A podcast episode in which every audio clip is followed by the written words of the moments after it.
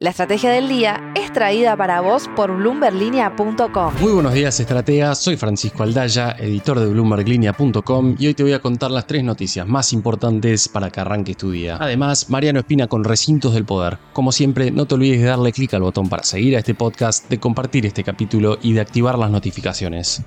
Lo que tenés que saber. 1.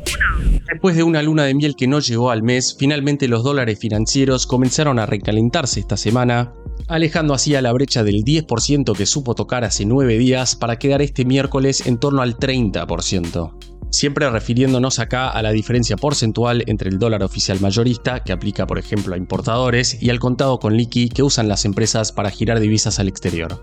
Aunque estamos hablando de un spread ínfimo en comparación al 200% o más que vimos antes de las elecciones, no deja de ser una tendencia bastante diferente a la Pax cambiaria de la cual se benefició Milei después de devaluar el oficial hasta los 800 pesos, que con tasas reales negativas ofrecidas tanto por el Tesoro como por el Banco Central, era lógico esperar algún tipo de presión en la brecha a pesar de la mayor liquidación de exportadores, sobre todo teniendo en cuenta que en enero justamente vuelve a jugar el factor de la demanda de dólares de los importadores. Con la cosecha todavía lejos y recién comenzando el verano, el gobierno de Milei seguramente seguirá la brecha muy de cerca y esperará que no se amplíe demasiado. Ahora escuchemos brevemente a Christian Buteler. ¿Cómo estás, Francisco? Feliz 2024. Mira, el tema es el siguiente. El dólar 800 fue un dólar eh, de overshooting, a los efectos de poder hacer un crawling peg del 2% y que eso te sirva como eh, ancla cambiaria la idea está bien, todos los planes de estabilización tuvieron un ancla cambiaria los efectos de poder contener los, los precios. Eh, el tema es que vos estás con una, inflación muy alta, con una inflación del 30 en diciembre, un 20 eh, en enero y un 10, 15 en febrero. Es como que el dólar, en vez de eh, haberlo llevado a 800 lo hubieses eh, hecho a 490, ¿no? siempre manteniendo esa, esa del 2%. Adicionalmente a eso, vos tenés eh, un cambio en la política monetaria que pasaste de tener tasas positivas a tasas fuertemente negativas. No solo no mantuviste la tasa de interés, por ejemplo, de los plazos fijos, sino que la has reducido. Eh, y además hiciste de los plazos fijos UVA que eran a 90 días, los llevaste a 180, por lo cual tenés que inmovilizar tu dinero mucho más tiempo. Recordemos que solamente el 2% de los depósitos están a más de 180 días, el resto está todo colocado eh, principalmente entre 30 y 59 días. Entonces, eh, en ese contexto, ¿no? de una inflación 30 para diciembre, 20 que podría llegar a ser enero por el efecto arrastre, para los nuevos aumentos y, eso, como te decía antes, un 10-15 en, febrero.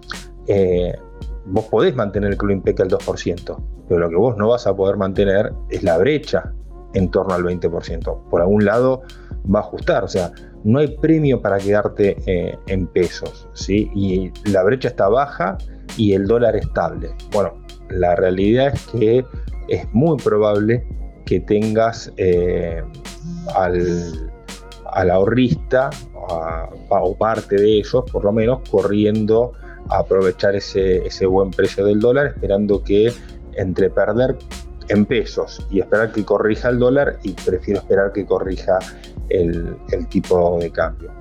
Con todo eso, en marzo eh, el plan este debería sufrir alguna modificación. Bueno, y ahí veremos cuál es la modificación, cuáles son las alternativas que se, que, se toman para saber cómo puede llegar eh, la brecha para eh, el segundo semestre del 2024. Va a depender obviamente de lo que eh, de cómo se corrija este, este desarbitraje que se va a producir en estos tres meses.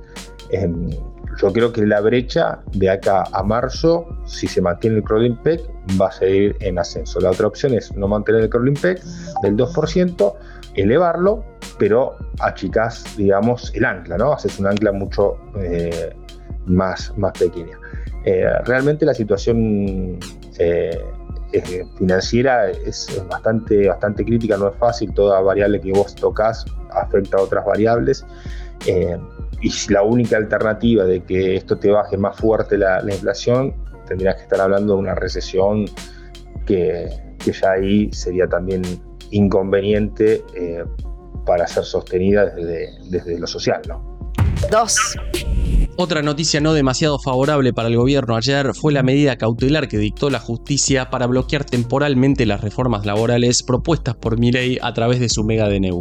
La Cámara Nacional de Apelaciones del Trabajo aceptó el pedido de la CGT y frenó así la extensión del periodo de prueba en las empresas desde los 3 a los 8 meses, la modificación del sistema de indemnizaciones y la incorporación de las tomas o bloqueos como causal de despido. Después de conocerse la cautelar, el gobierno anunció su apelación argumentando contradicciones con fallos anteriores, mientras que también destacó la disidencia de un fiscal y un juez en el mismo tribunal. Veremos cómo sigue.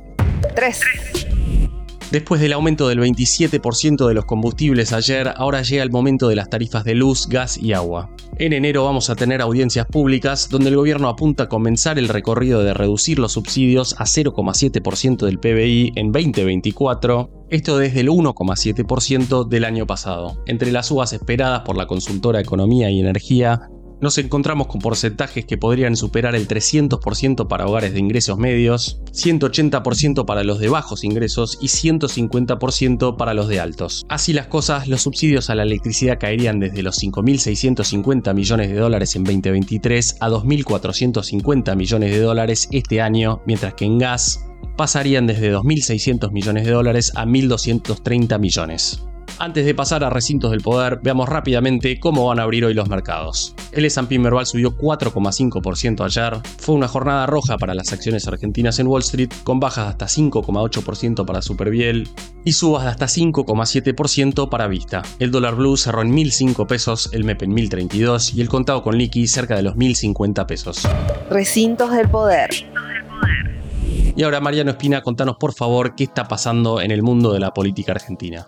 En un solo día la justicia avanzó en una cautelar en contra de las reformas laborales del DNU 70-2023 y el Senado postergó debates para evitar la doble imposición con Japón y Luxemburgo y el tratamiento sobre la boleta única de papel.